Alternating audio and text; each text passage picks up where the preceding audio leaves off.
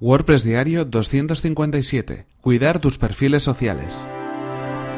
Estás escuchando WordPress Diario, tu podcast sobre desarrollo web con WordPress y marketing online. Con Fernand Diez.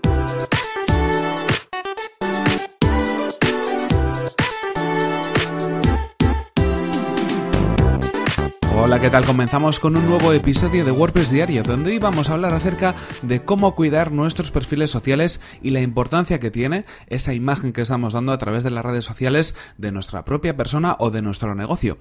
En este caso, y como ya comentábamos ayer, lo primero que debemos tener en cuenta es en qué redes sociales, qué perfiles de, social media escoger para nuestra comunicación, para comentar todo aquello que queremos indicar acerca de nuestro negocio o acerca de nosotros mismos. En este caso, una vez que hayamos elegido esas redes sociales en las que queremos estar, es muy importante que cuidemos nuestros perfiles. Por un lado, hay que tener en cuenta, eh, bueno, toda la parte de diseño o de imagen que debemos implementar en esas redes sociales. Debería estar acorde con nuestra identidad corporativa, acorde con nuestra imagen de marca, con aquello que estamos comunicando. Es decir, si nosotros hemos creado, por ejemplo, un logotipo, si hemos creado una gama de colores para nuestro sitio web, si estamos comunicando a través de un tono determinado o a través de una forma concreta eh, mediante nuestro sitio web o a través de las publicaciones de los artículos de nuestro blog, deberíamos seguir haciéndolo en el mismo modo a través de nuestras redes sociales. Lo interesante en este caso es que haya cierta cohesión, que haya una conectividad entre todo lo que estamos comentando,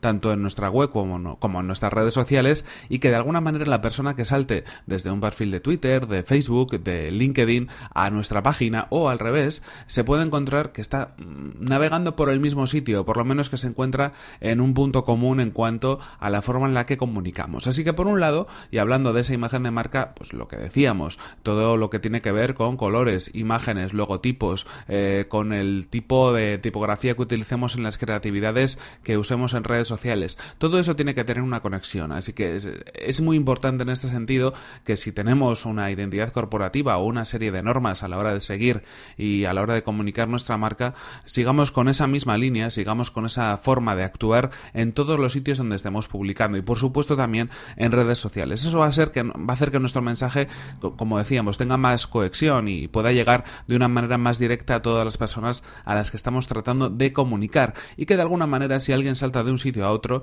eh, no diga, vamos, ¿qué está pasando aquí? ¿Por qué he llegado aquí? Esto me resulta algo diferente a lo que creía que me iba a encontrar. En ese sentido, lo que decíamos, es una forma eh, de cuidar nuestra presencia en redes sociales. Pero por otro lado, hay otro tipo de cosas que deberíamos cuidar también, y son las propias publicaciones. En muchas ocasiones, y sobre todo cuando hablamos de perfiles personales, nos encontramos en nuestra, bueno, en la línea del tiempo, eh, en el timeline de cada una de las publicaciones o de cada una de las redes sociales de, algunas personas, pues mensajes que igual tienen un poco que ver con lo que están tratando de comunicar. ¿A qué me refiero con este, con este tipo de mensajes? Bueno, me refiero a mensajes que igual pueden ser incluso pues contraproducentes a la hora de seguir una línea de comunicación. Eh, si hablamos de política, si hablamos de religión, si hablamos de temas bueno que pueden generar un tanto bueno eh, polémica, debate, discordancia, eh, no sería algo muy adecuado de hacer en, en, estas redes sociales, a menos que nosotros y bajo nuestra digamos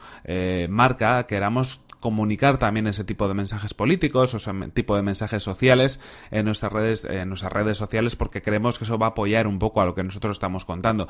Pero por lo general y en eh, la gran mayor parte de los casos no va a ser así, no lo va a apoyar, sino que va a poder crear de alguna manera, pues bueno, alguna enemistad incluso. Habría que tratar que, bueno, pues nuestra información fuera lo más neutra posible. Esto no quiere decir que, que demos o no demos nuestra opinión, pero en cualquier caso, si en algún momento tenemos que hacerlo, que sea de una manera argumentada, que sea de una manera eh, buscando un poco la concordancia, que sea de una manera eh, lo más eh, clara posible y transparente, pero sin entrar en determinados terrenos que pueden ser un poco más arenosos o pantanosos, porque eso no va a jugar a favor de lo que estemos comunicando. Imaginaos, por ejemplo, pues que somos los gerentes de, bueno, pues de, de una empresa en concreto, que escribimos contenido en nuestra página web, que escribimos cualquier tipo de, de información o, o de artículo en nuestro blog y de pronto, pues en nuestra nuestras redes sociales lanzamos mensajes pues eh, políticos de un tipo o de otro o sociales pero con cosas muy controvertidas que digamos no tienen un lugar común para todo el mundo.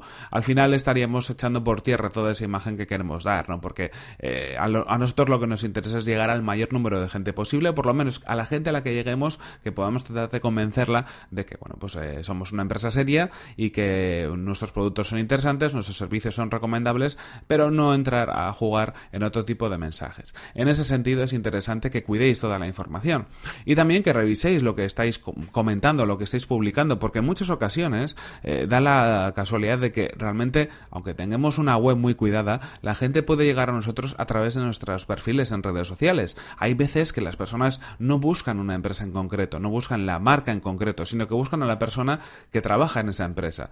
Y bueno, pues en este sentido, si llevamos de alguna manera la bandera de nuestra empresa o de nuestro negocio o de nuestros productos en, en, en esas redes sociales, puede ser que nos encuentren a través de a través del social media, pero que se encuentren una imagen que realmente no queremos transmitir a través de esas redes sociales. Es interesante en este sentido que cuidemos esa información, que cuidemos lo que estamos contando. No hay que cortarse, no hay que hacer ningún tipo de censura, pero yo creo que dentro del sentido común a todos se nos ocurren qué cosas debemos comentar y qué cosas no debemos comentar.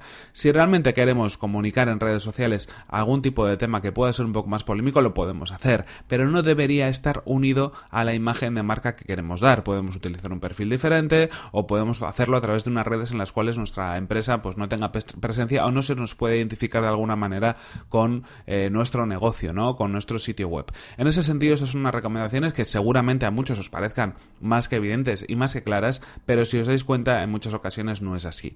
Y lo mismo sucede con algunos mensajes vacíos o con algunas redes sociales en las cuales eh, de pronto vemos que se ha empezado a comunicar y luego se ha dejado de hacer. Eso también da una imagen un tanto, bueno, complicada del negocio ¿no? que, estamos difundiendo en ese, en ese sentido. Si de pronto empezamos a publicar en una red social y luego vemos eh, o dejamos de hacerlo y, nuestro perfil aparece con publicaciones de hace un año, de hace dos años, la persona que llega a esa red social va a pensar que el negocio está abandonado, lo cual no le va a dar mucha confianza, no le va a dar muchas garantías. así que si apostamos por una, por una red social, si apostamos por comunicar a través de redes sociales, es interesante que tengamos cierta, constancia.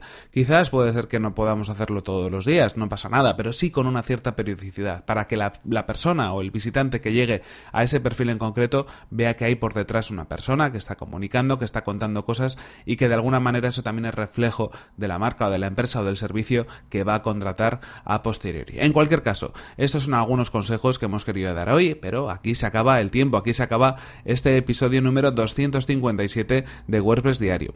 No sin antes recordaros que este episodio ha sido patrocinado por Web Empresas, servicio de alojamiento web especializado en WordPress. Disponen de servidores optimizados para que nuestro sitio web cargue a la mayor velocidad, reglas de seguridad para proteger nuestras instalaciones y soporte especializado en WordPress. Si queréis conocer más sobre su servicio, que además recomendamos desde aquí, tenéis toda la información en webempresa.com barra Fernan. Así podrán saber que vais de mi parte y podréis conseguir un 20% de descuento en sus servicios. Y recordad que si queréis poneros en contacto conmigo lo podéis hacer a través de mi correo electrónico fernan.fernan.com.es o desde mi cuenta de Twitter Fernan. Nos vemos en el siguiente episodio que será mañana mismo. Hasta la próxima. Pues lo dicho, cuidad un poco lo que publicáis y sobre todo publicad, porque si nos damos de alta y queremos hacer las cosas bien, pues que haya un poquito de chicha, ¿no?